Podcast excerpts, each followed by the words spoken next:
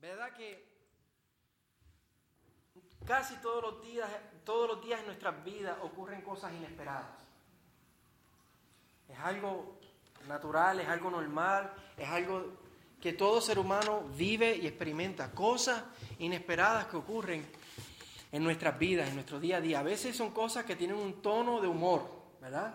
Son cosas que nos hacen reír, a veces son cosas que tienen un tono de tristeza, como a veces la pérdida de un ser querido, son cosas inesperadas.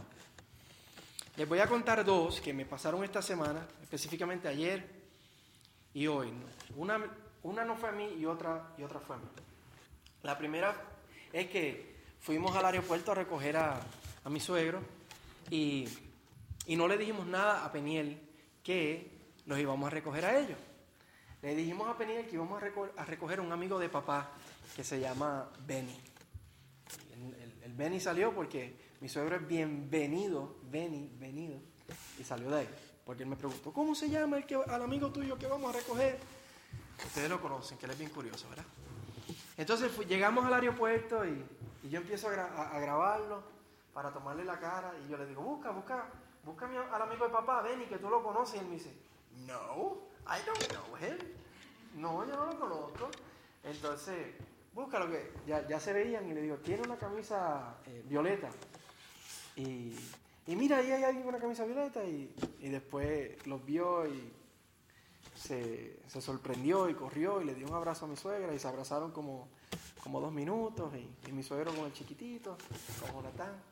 Y eso fue inesperado para él, él no lo esperaba, era una, fue, una, fue una total sorpresa, ¿verdad? Cosas inesperadas que ocurren en nuestra vida. Y a mí me ocurrió una hoy, y esta es, bien, me llamó mucho la atención la manera en que, en que me ocurrió. Estoy estaba revisando el mensaje y estaba viendo específicamente la ilustración y ya había pensado eh, compartir esto, pero dije, a ver si encuentro otra personal. Entonces, eh, no, no, pensé en una persona y entro en internet y estoy buscando en Google. Uh, ¿Cómo se dice inesperado en inglés? Uh, yo lo puse, lo escribí ahorita. unexpected, unexpected, unexpected things. When unexpected things happen. Eh, me salió un capítulo ahí de Harry Potter y, y varias cosas. Y, y estoy buscando así, de momento eh, estoy usando mi iPad y me salió un, una notificación arriba que me llegó un email nuevo. ¡Pa! Email. Y decía que una persona había donado a Iglesia de la Verdad un dinero y me tomó de sorpresa porque nosotros abrimos una cuenta de donación en enero. Y desde enero una sola persona ha donado para Iglesia de Gracia y Verdad. Entonces, eh, fue algo totalmente inesperado, total, que cuando menos lo esperaba, eh, entró esa, esa ofrenda, entró esa bendición, eh, porque nosotros tenemos una página de internet y tenemos, compartimos un boletín mensual, y la persona estaba leyendo el boletín mensual y, Dios la tocó, la movió a hacer eso, porque ahí está el botón de donación. Y yo digo, bueno, es irónico que yo estoy buscando una ilustración, eh, alguna ilustración en internet de cosas inesperadas que ocurren y esta cosa inesperada ocurre al momento, así que después no voy a seguir buscando porque ya encontré mi ilustración. Hay cosas inesperadas que ocurren en nuestra vida, a lo mejor tú piensas una que te ocurrió hoy o te ha pasado esta semana, y si no te ha pasado una, una hace poco, pronto te pasará, ¿verdad? Porque el experimentar cosas inesperadas en nuestra vida es algo del día a día. El título del mensaje de hoy es Aguas en el desierto. Y me parece a mí que eh, el título mismo es algo inesperado, porque lo menos que tú esperas en el desierto es encontrar agua. El desierto es seco, arenoso, eh, caliente, no hay agua. Encontrar aguas en el desierto puede causar muchísima sorpresa. Y precisamente algo inesperado es lo que vamos a estar viendo hoy en el pasaje que acabamos de leer en el libro de Marcos. Déjame, eh, déjame enseñarles cómo, cómo a través del libro de Marcos han estado ocurriendo cosas inesperadas. Abrimos en el capítulo 1 la primera vez diciendo que Jesús vino, se, Dios se hizo hombre y Él vino para traer esperanza, para restaurar esperanza. Una, una esperanza prometida pero inmerecida. Siempre hemos dicho eso, porque si no, la gracia de Dios, Dios no las debe, no, Él no nos debe nada, es un regalo. En Marcos 1.15 vimos que Jesús en una oración resumió su misión. Él dijo, el tiempo se ha cumplido, el reino de Dios se ha acercado, totalmente inesperado. Que el reino de Dios se acerque, que la esperanza llegue cuando no la merecemos. Y él dijo, arrepiéntanse y crean al Evangelio. Hemos visto a Jesús escoger discípulos para que lo conozcan, para que caminen con Él, para que aprendan de Él. Totalmente inesperado también, porque ellos no se esperaban eso en su vida. También lo hemos visto confirmar con sus obras que cuál es su misión y quién es Él, cuál es su identidad. Y la semana pasada lo vimos mostrando compasión y haciendo milagro en una tierra que no era judía, algo totalmente inesperado. Porque Jesucristo vino principalmente a los judíos, habíamos visto la semana pasada, y que ocurriera un milagro en una tierra que no era judía, eso era totalmente inesperado. La aparición de Jesús en la historia, sus milagros y sus enseñanzas, y sobre todo la obra de Jesús en la cruz, cuando Él murió por nuestros pecados, todo eso son cosas inesperadas e inmerecidas. Si podemos resumir la obra de Jesús en, en una frase, sería aguas en el desierto. En el desierto de nuestra vida, Jesús ha venido a traer esperanza. Totalmente inesperado, totalmente inmerecido, sorprendente.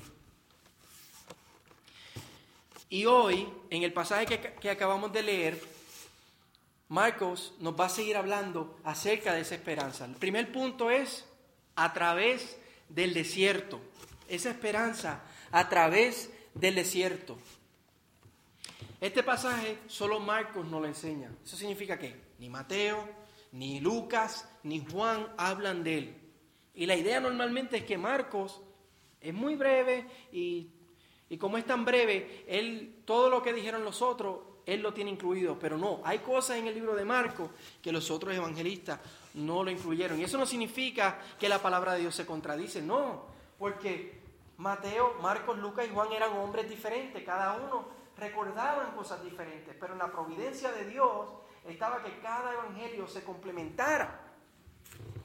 En este pasaje de hoy hay varios puntos significativos y especiales que han sido de mucha bendición para la iglesia durante la historia y van a ser de muchísima bendición para ti hoy y van a seguir siendo de bendición, porque es la palabra de Dios, es viva.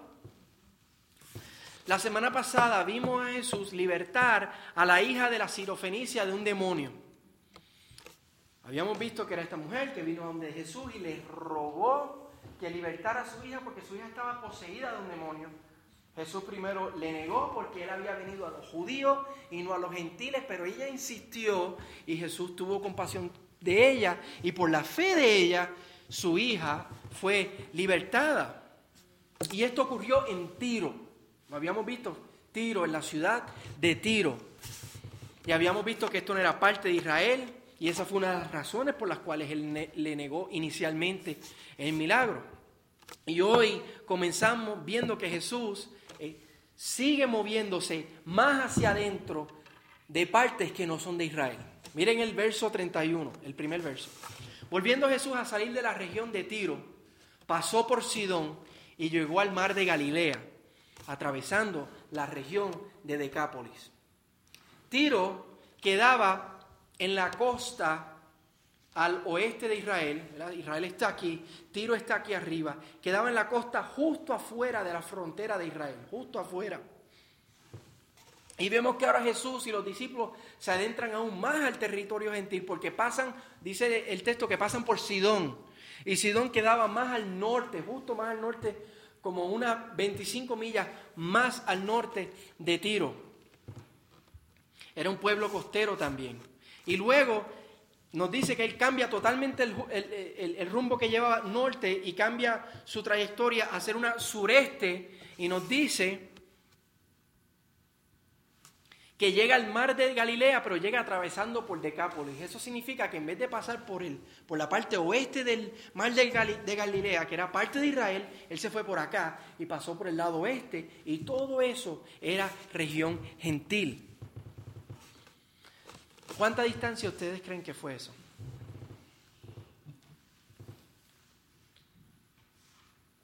No fue poca distancia. Estamos hablando de más de 100 millas. Eso es como la distancia entre Pueblo y Denver.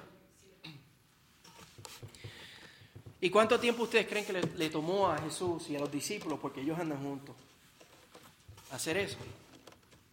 No tenemos manera precisa de, de, definir eso, sí la distancia, pero no el tiempo, pero la mayoría de la gente concuerda que fue o un mes o más de un mes porque ellos no estaban haciendo un maratón corriendo o haciendo nada, ellos estaban viviendo su vida mientras iban a través de esas regiones.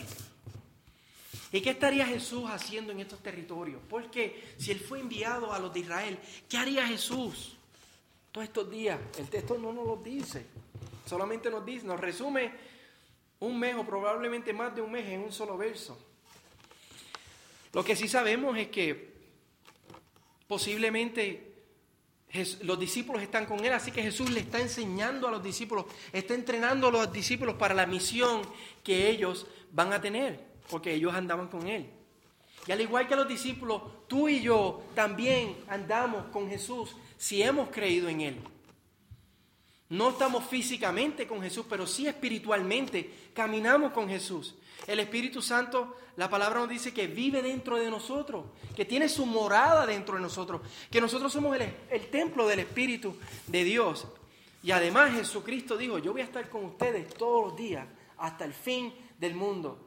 Así que, noticia, todos caminamos con Jesús todos los días. Pero la pregunta es, ¿vivimos nuestras vidas conscientes de que caminamos con Jesús?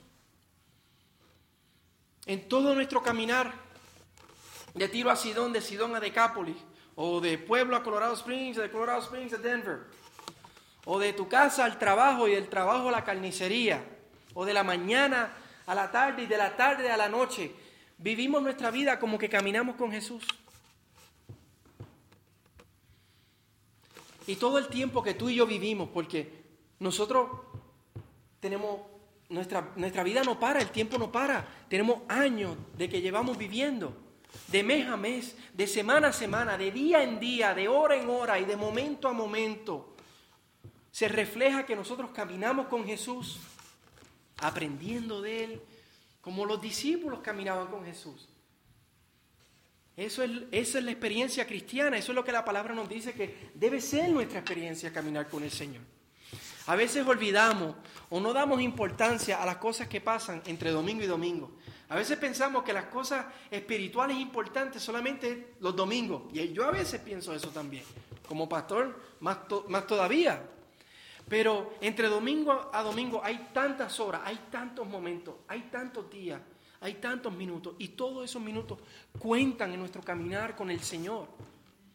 No podemos olvidar el valor de cada uno de esos momentos en nuestro caminar con el Señor, por más insignificantes que parezcan. Yo creo que por esto es que Gálatas 5:25 dice, si vivimos por el Espíritu, andemos también por el Espíritu.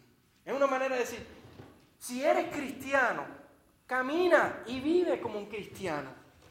Si tú eres de Jesús, camina con Jesús. Y continuando nos dice que, y estando en la región de Decápolis, ahí en esa región, esa última que menciona, ahí es que ocurre lo que vamos a ver hoy. Ahí es que ocurre el milagro que vamos a estar viendo hoy.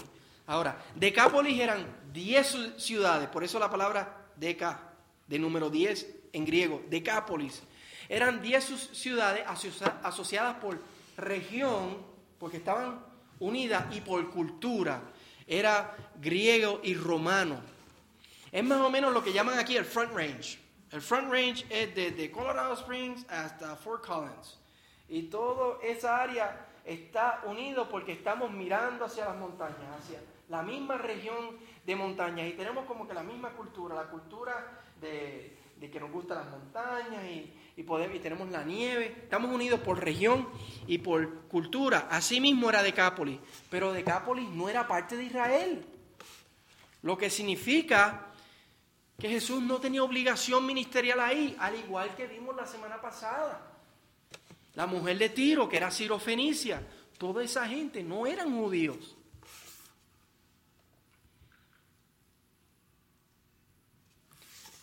Pero hoy otra vez vamos a ver la compasión de Jesús, al igual que con esa mujer sirofenicia, otra vez por simplemente estar allí. El hecho de que Jesús, el Hijo de Dios, encarnado, caminara por allí, eso fue, eso fue una muestra de compasión a ellos. ¿Qué nos dice el verso 32? Y le trajeron a uno que era sordo y tartamudo, y le rogaron que pusieran, que pusiera la mano sobre él. Al igual que el paralítico, que vimos en el capítulo 2 hace una semana, que fue bajado por el techo por sus amigos para llevarlo a Jesús. Aquí tenemos unos amigos que están haciendo lo mismo. Tienen un amigo que es sordo y tartamudo y, y lo llevan a Jesús. Para que Jesús dice, para que ponga sus manos sobre él. Uno que tenía una gran necesidad que solo Jesús podía curar, que solo Jesús podía sanar, y ellos lo saben. ¿Y qué tal nosotros? Nosotros llevamos a nuestros amigos a donde Jesús. ¿Cómo nosotros llevamos a nuestros amigos a donde Jesús? Lo hacemos compartiendo el Evangelio. Porque la única manera que una persona puede conocer a Jesús es si crea el Evangelio.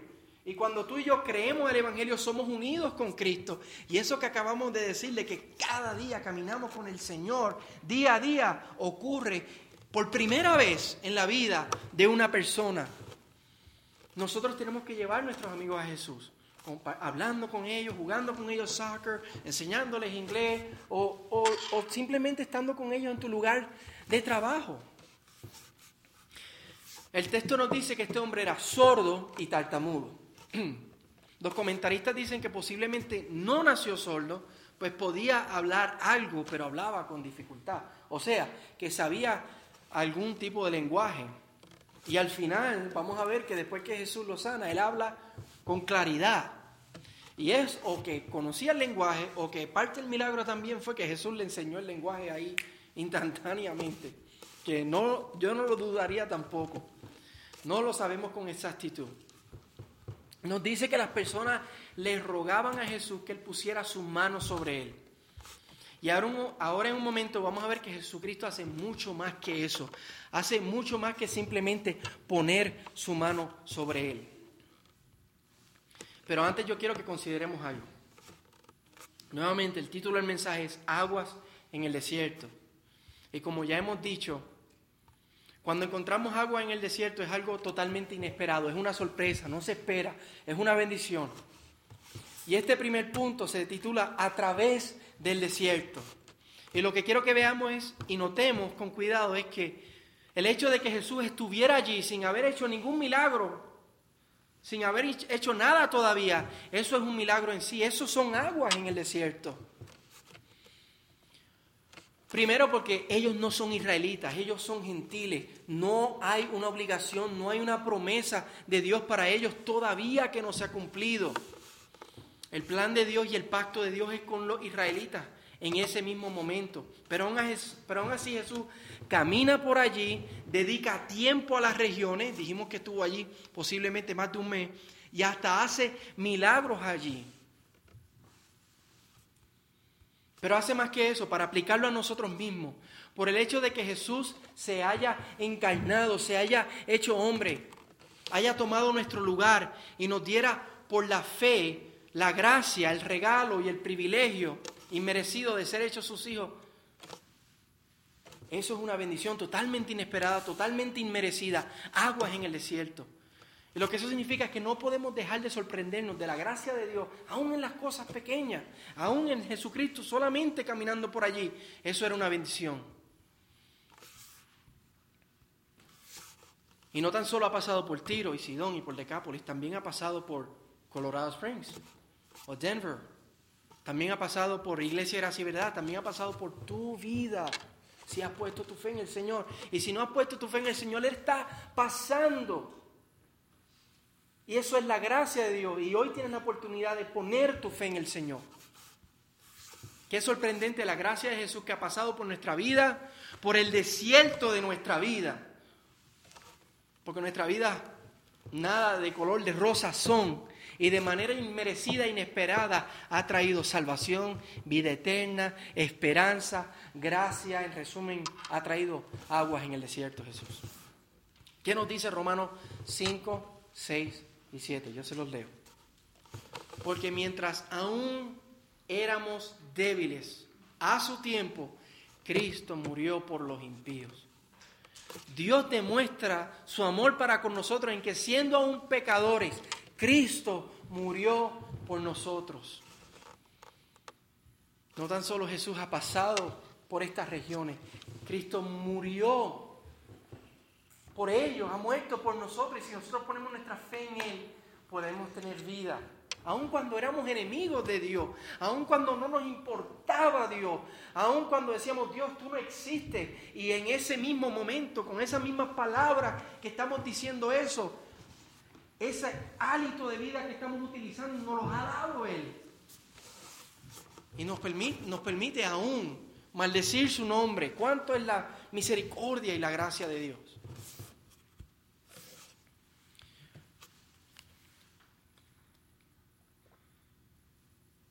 Ahora vamos a ver nuestro segundo punto, que es aguas en el desierto. Acabamos de ver cómo Jesús muestra su compasión y su gracia por tan solo estar y atravesar esas regiones. Tan solo hacer eso, Él demostró su gracia y su misericordia. Pero ahora vamos a ver que, como ya dijimos, va a ir mucho más allá de simplemente pasar por esas regiones. Muestra su sobreabundante gracia al responder a las peticiones de estos hombres de poner la mano sobre Jesús, como a la mujer sirofenicia, lo va a hacer con este hombre sordo y tartamudo. Nos dice el verso 33, lean, lo pueden leer conmigo. Entonces Jesús, tomándolo aparte de la multitud, a solas, le metió los dedos en los oídos y escupiendo, le tocó la lengua con la saliva. ¿Cuál es tu primera reacción al escuchar eso? No, quiero saberla. Pero me lo puedo imaginar porque la primera vez que yo lo leí, yo también como que viré la cabeza y dije, ¿qué estás, qué estás haciendo aquí, Señor? No, no entiendo. Pero ya mismo vamos allá. Primero notemos que Jesús contesta la petición. Él no tiene que contestarlo. Ellos no son judíos. Él no está obligado a hacerlo. A lo mejor Jesús todavía está sorprendido por la contestación de la mujer sirofenicia y de la fe que ella mostró y fue movido a compasión y a sed de obrar en la vida de este hombre. Y como ya dijimos, de qué manera más particular lo hace. ¿ah? Pero primero lo toma aparte. Y aquí podemos ver el, el cuidado de Jesús con él. No lo trata como un número más, no lo trata como un milagro más, no lo trata como un cliente más, lo trata personalmente, le dedica tiempo y atención. Dice el verso que está a solas con él, se lo lleva a solas. Y déjenme recordarles quién es Jesús, quién es el que se lo lleva a solas. Juan 1.1 nos dice, en el principio ya existía el verbo. Cuando dice verbo está hablando de Jesucristo. En el principio ya existía el verbo y el verbo estaba con Dios y el verbo era Dios. Jesús es Dios mismo, siempre ha existido, eterno. No tiene principio, no tiene fin, es el creador y el sustentador de todas las cosas. Ahora mismo todo lo que está ocurriendo aquí está ocurriendo porque Él lo sustenta y es Él el que tiene esta cita personal con este hombre. A veces uno quiere hablar con una persona famosa y, es difícil, ¿verdad? Tienes que toma una cita o, te dicen, ni siquiera te, tienes que hablar con cinco personas antes de llegar, pero aquí vemos a Jesús personal con él. Lo toma aparte, a solas para obrar en su vida. Y es este quien ha tomado tiempo y atención aparte contigo y conmigo también, no tan solo con él. Jesús ha tomado tiempo aparte con nosotros. ¿No es sorprendente la gracia de Dios? Como Él obra en nuestra vida. Y luego vemos que no tan solo está solas con Él, sino que obra en su vida también, de una manera particular y única. Dice que le metió los dos dedos en el oído y escupiendo le tocó la lengua con la saliva. Y antes de que pensemos que esto es poco higiénico, que yo sé que todos lo estamos pensando, veamos lo más significativo de estos detalles. Algo más significativo de que no es higiénico. Jesús obró en la vida de este hombre de una manera única y particular. De una, de una manera que no había obrado en la vida de más ninguna otra persona. Jesús hizo en su vida lo que exactamente él necesitaba. Lo que él necesitaba ver y experimentar. A través de los evangelios vemos a Jesús haciendo esto mismo, que él trabaja diferente con todas las personas, no los trata nuevamente como un molde, Él trabaja diferente con todo, de manera particular, de manera especial. Y asimismo Él obra en nuestra vida con cada uno de nosotros de manera diferente, de manera particular, de acuerdo a lo que tú has pasado y de acuerdo a lo que tú necesitas. Pero si hay algo en común de cómo Dios obra en nuestra vida, es a través de Jesús. Es la única manera que Dios puede obrar en nuestra vida porque realmente Él es Dios y Él es lo que necesitamos. Otra cosa en común es que obra de manera efectiva. De manera efectiva. Cuando Jesús obra en tu vida, lo que Él hace en tu vida va a ser efectivo. Por eso no podemos comparar mi experiencia con la experiencia de Yaciel ni, ni con la experiencia de Elías. Cada experiencia de nosotros es diferente, es única, es Dios obrando contigo. No podemos pensar que Dios está obrando preferencialmente con otro y no conmigo. No, Él, él nos ha tomado aparte y Él está obrando con cada uno de nosotros de manera especial, efectiva. El pensar que Dios está obrando con otros pero no está obrando conmigo es una mentira del diablo. Dios sí está obrando en tu vida es que eres tan amado, eres tan amada por Él que lo está haciendo de una manera diferente, de una manera particular. Y a lo mejor no nos gusta cómo Él lo está haciendo. Yo no creo que a este hombre le gustó que Jesús le pusiera los dedos en las, orejas y escupiera en su mano y pusiera, tocara su lengua. Yo no creo que le hubiera gustado eso, pero muchas veces la manera de Dios trabajar en nuestras vidas es así, es incómoda, no nos gusta, pero tiene propósito pero es efectivo, es para nuestro bien. Mientras más allá de la manera en que Dios obra en nuestra vida, miremos más allá de la manera en que Dios obra en nuestra vida y consideremos simplemente que Él está obrando. La obra de Dios en nuestra vida, eso son aguas en el desierto, eso es inesperado, es inmerecido. Filipenses 4:4 nos nos dice, regocíjense, regocíjense en el Señor siempre. Otra vez se lo diré, regocíjense, regocijémonos, no importa por la manera que Dios está obrando en nuestra vida. Dios está obrando en nuestra vida. Estamos seguros en Cristo. Nada nos puede separar del amor de Dios. Regocijémonos de que Dios está obrando. Ahí mismo en ese capítulo de Filipenses, un poquito más abajo, Pablo dice que él sabe estar contento, no importa su situación. Y después dice el, el, famoso verso, todo lo puede en Cristo, el cual me fortalece. Yo puedo en Cristo, no importa cómo Él esté orando en mi vida. Ahora vamos a ver el, clímax de, de este pasaje. Los versos 34 y 35 nos dicen, y levantando los ojos al cielo, suspiró profundamente y le dijo, Efatá. Esto es, ábrete. Al instante se abrieron sus oídos y desapareció el impedimento de su lengua y hablaba con claridad. El texto nos dice que Jesús exclamó a gran voz la palabra ábrete, pero en el lenguaje arameo, que ese es el lenguaje que Jesús hablaba y que ellos hablaban. ¿Y qué pasó? El impedimento desapareció. Y el hombre hablaba con claridad. Esto es sorprendente. Jesús ha sido el mejor terapista del habla que ha caminado sobre la tierra. En tan solo una sesión de tres minutos o menos, el hombre quedó totalmente rehabilitado. Y sus oídos funcionando a lo mejor mejor que los tuyos y mejor que los míos, sin ningún aparato, sin, ningún, sin una, ninguna implantación. Realmente Jesús es poderoso, misericordioso, compasivo y grandioso.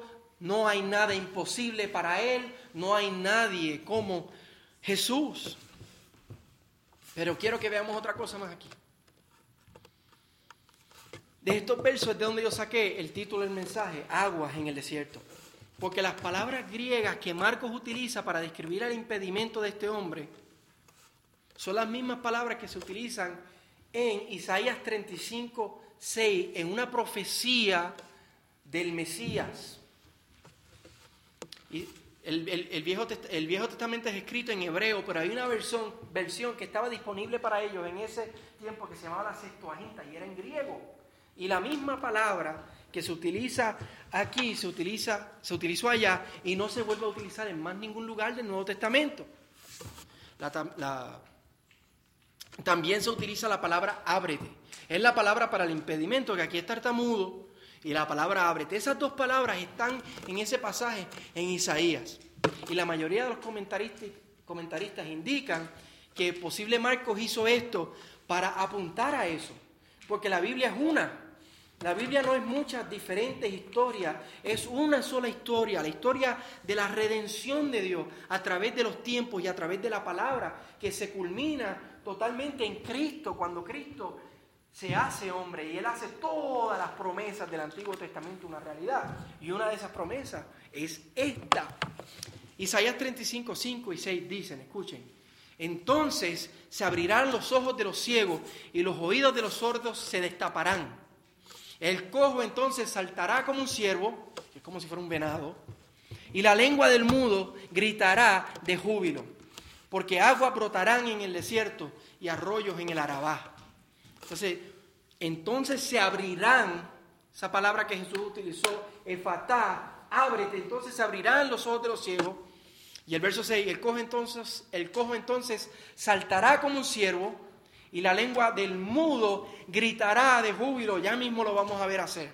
Ya mismo vamos a ver la boca del mudo gritar. Posiblemente cuando Jesús vio a este hombre y lo tomó aparte y metió los dedos en los oídos y escupió en su lengua y gritó fatá, Jesús estaba pensando en este pasaje. Jesús estaba dándole cumplimiento a este pasaje. Posiblemente solamente él lo sabe en ese momento. Marcos años después cuando escribe se da cuenta, o a lo mejor lo supieron después de la resurrección de Jesús y nosotros lo estamos viendo en cumplimiento ahora. Qué maravilloso ver la palabra de Dios cumplirse.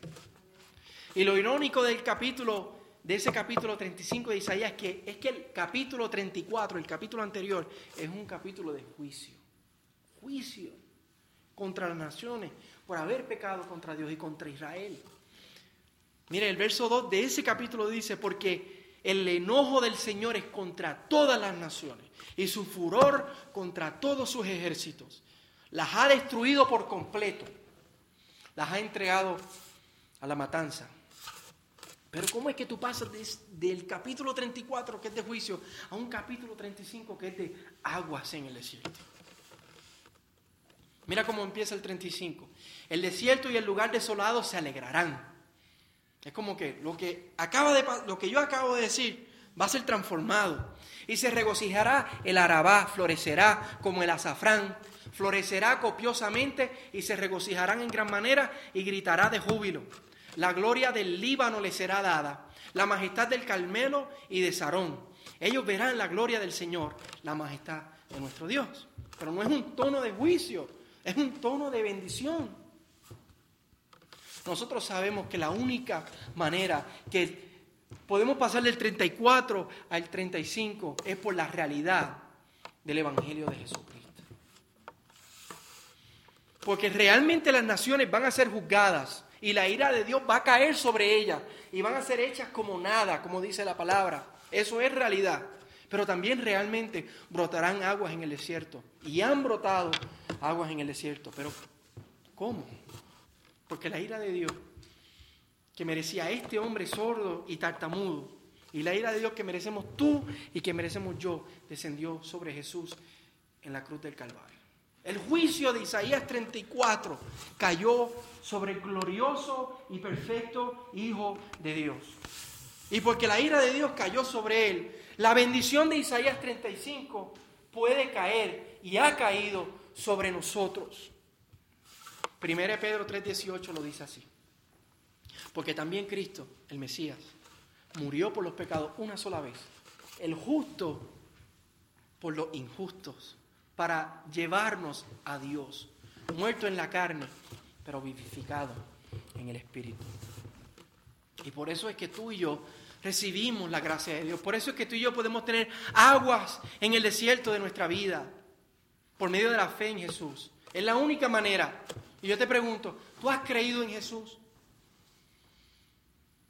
¿Cuál es tu solución al pecado de tu vida? ¿Qué tú vas a hacer con el pecado de tu vida? ¿Piensas que tú puedes vivir mejor y Dios te va a perdonar? No hay manera. La ley de Dios, los diez mandamientos, tú tratas de cumplir los diez mandamientos y no puedes. Dios es muy perfecto y nosotros somos muy pecadores. La única manera que nosotros podemos tener paz con Dios es por medio de creer en Cristo, quien padeció por nuestros pecados y quien vivió la vida perfecta como hombre que tú y yo no podemos vivir. Cuando creemos en Él, mis pecados son transferidos a Él y la perfección de Él es transferida a mí y yo me puedo parar delante de Dios y Dios no verme con ira y coraje, sino verme como un hijo, como un hijo que ama. En el verso justo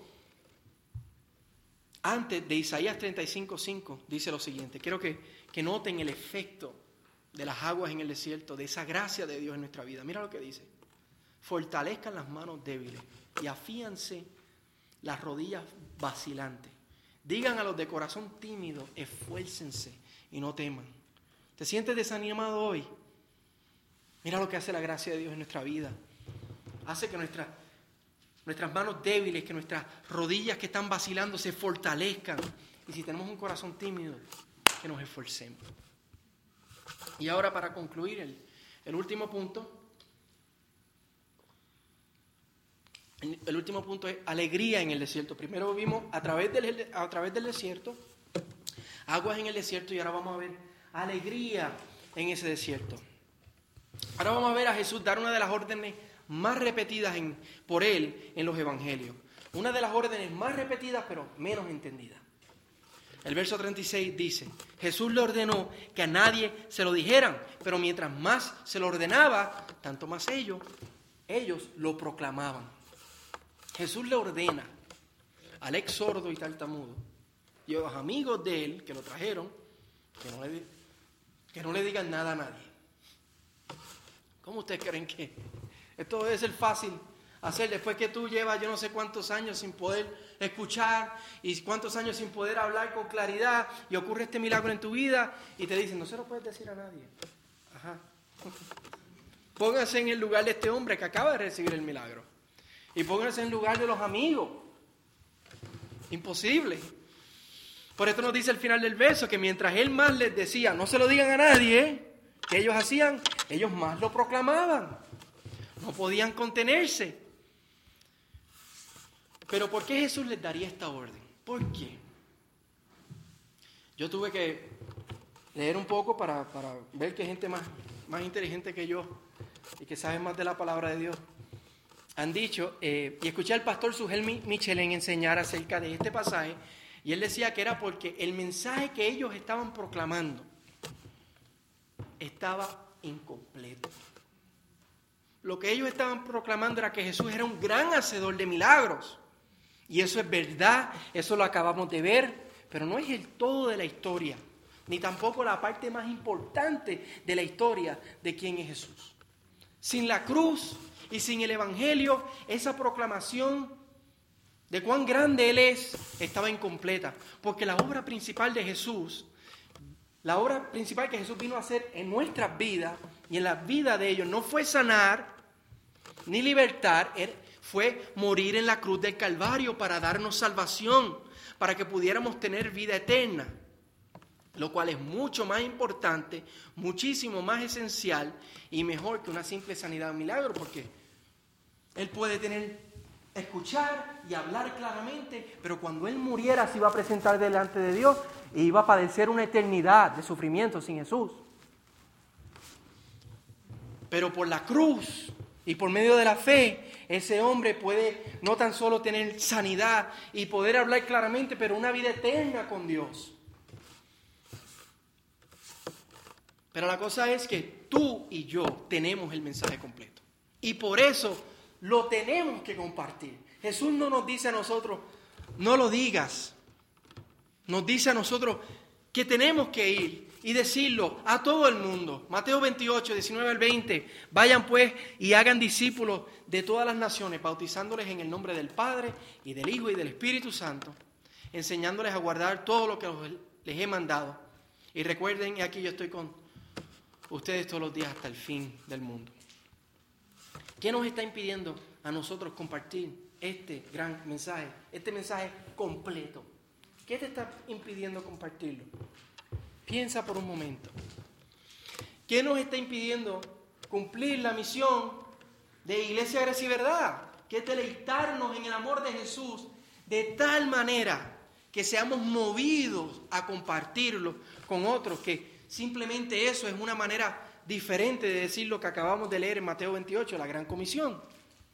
Seamos como estos hombres, proclamemos a Jesús, pero con el mensaje completo, pues es la única manera que el mundo será realmente bendecido y cambiado y transformado. Es la única manera que aguas en el desierto pueden brotar en la vida de una persona que al fin es lo que todo ser humano quiere y persigue. Tener felicidad, tener alegría, sentirse completo. La única manera que eso puede ocurrir es por medio de Cristo. Y ahora vamos a ver lo que yo creo que es el propósito de Dios en nuestras vidas, el propósito de la gracia de Dios, del Evangelio, de la salvación en nosotros. ¿Cuál es el propósito de Dios? El propósito es que nosotros y el mundo seamos asombrados ante quién es Dios y le demos y le den la gloria. El último verso nos dice, y estaban asombrados en gran manera y decían, todo lo ha hecho bien Aún a los sordos hace oír y a los mudos hablar. Nos dice que ante este milagro y ante el testimonio de estos hombres, la gente quedó asombrada. Como dije, es por esto que tenemos por eso es que Dios ha obrado en nuestras vidas. Es el propósito de Dios en nuestras vidas. Para que cuando nosotros proclamemos el Evangelio, el Evangelio de que Él nos ha salvado y nos ha, nos ha transformado, otros se asombren y otros crean y otros se unan y otros sean restaurados y otros cumplan el propósito para el cual fueron creados. Fuimos creados para darle la gloria a Dios y en nosotros darle esa gloria a Dios. Somos realmente felices, somos realmente completos todas las otras cosas nos van a dejar vacíos e incompletos. Noten lo que la gente decía. La gente decía, todo lo ha hecho bien. Aún a los sordos hace oír y a los mudos hablar. La gente estaba diciendo y reconociendo que esa profecía de Isaías 35, aunque posiblemente ellos no la conocían, se estaba cumpliendo, se estaba haciendo realidad. Estaban siendo profetas porque está diciendo, todo lo ha hecho bien, está cumpliendo la palabra. Pero decían algo aún más significativo. En esa frase de todo lo ha hecho bien, ellos estaban diciendo algo aún más significativo. La gente afirmaba y testificaba que Jesús era bueno, que todo lo que él hacía era bueno. Y eso es bien importante, porque la perfección de Jesús, él nunca pecó, porque él fue bueno tú y yo somos vistos como buenos delante de Dios. Porque esa bondad, esa justicia, esa perfección de Cristo nos es transferida a nosotros. Nosotros podemos tratar y tratar de agradar a Dios por nuestras propias fuerzas, pero jamás lo vamos a lograr. Es solamente por la obra y la perfección de Jesús que lo podemos hacer. Y otra razón por la cual digo que esto es importante y aún más significativo es porque son palabras que se asemejan, se asemejan a otras palabras de la Biblia, a otros relatos de la Biblia. Son palabras que hacen eco de otras palabras que Dios utilizó en Génesis 1. Parece que Marcos está haciendo más o menos lo mismo que hizo con Isaías 35. Nos relata específicamente esto para que también nos pase como a él cuando lo escuchó. Y lo asociemos con Génesis 1, porque nuevamente esto es una sola historia, no son libros ni historias desconectadas. Porque a través del relato de la creación vemos continuamente a Dios diciendo al final de cada día que lo que ha hecho es bueno. Y el verso 31 de Génesis, que es cuando él termina, es el último verso del capítulo 1, dice, Dios vio todo lo que había hecho y era bueno en gran manera. Y era bueno porque Él lo había hecho, porque Él es perfecto, porque era obra de Dios. Y aquí vemos a la gente afirmando eso mismo acerca de Jesús, que Él lo ha hecho bueno también. Y para terminar, para que haga sentido, no podemos olvidar quién es Jesús. Nuevamente, ¿quién es Jesús? Jesús es Dios mismo. Y la Biblia nos dice que Jesucristo es el creador mismo. Que el que estaba diciendo, es bueno, era Jesucristo mismo. El Padre, el Hijo y el Espíritu Santo, porque son tres personas, pero un solo Dios. Ellos son uno en esencia. Colosenses 1, 16 y 17 dice, porque en Él fueron creadas todas las cosas, tanto en los cielos como en la tierra, visibles e invisibles, ya sean tronos o dominios o poderes o autoridades.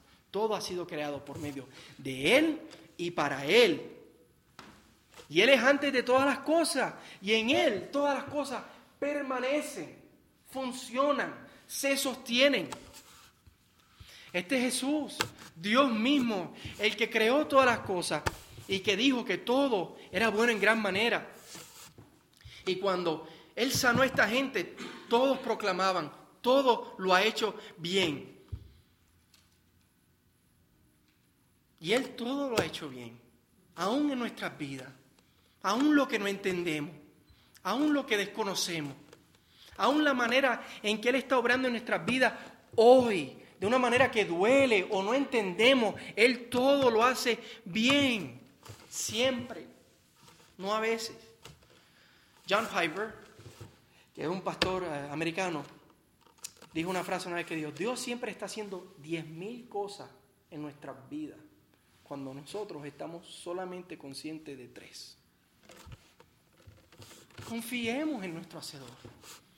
Alegro, alegrémonos en el desierto por las fuentes que hay. Y en los momentos difíciles de nuestra vida, cuando no entendemos lo que Él está haciendo, alegrémonos. Digamos como esta gente, todo tú lo haces bien, Señor. Aún en el desierto de mi vida, tú todo lo haces bien, Señor. Y yo confío en ti, Señor. No pensemos tanto en cómo Dios está obrando en nuestra vida. La manera particular, como en la vida del que fue poniendo los dedos en la oreja y escupiendo sobre la mano y tocando su lengua. No pensemos tanto de qué manera lo está haciendo. A veces Él trabaja a través del dolor. Otras veces lo hace a través de una pérdida. O a través de una temporada difícil. Cuando no hay trabajo o no hay dinero o hay problemas familiares temporada o temporadas donde simplemente no entendemos qué está pasando, qué Dios está haciendo. Pero siempre está obrando y siempre está obrando bien.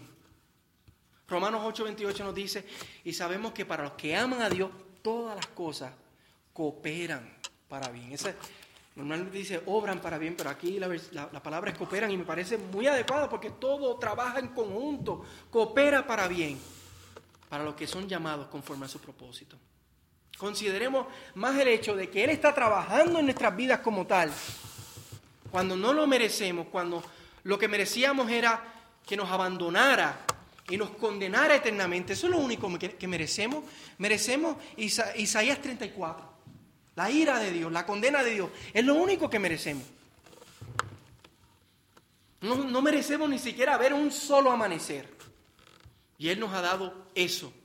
Pero aún más valioso que eso, nos ha dado la salvación. Entregó a su único Hijo por nosotros. Y cada día está obrando providencialmente en nuestra vida. Providencialmente significa ordenadamente, de manera correcta, con un propósito.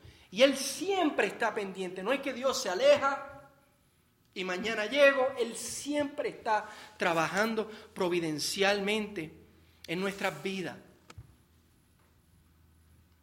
Aún en el desierto, cantemos de alegría. Pues en el desierto ha ocurrido lo inesperado. Han brotado fuentes de agua vida. Y ahora tenemos vida, esperanza, salvación. Tenemos a Jesús. Vamos a cerrar leyendo 2 Corintios 4, 16 al 18. No tienen que buscarlo. Si lo quieren buscar, lo pueden buscar.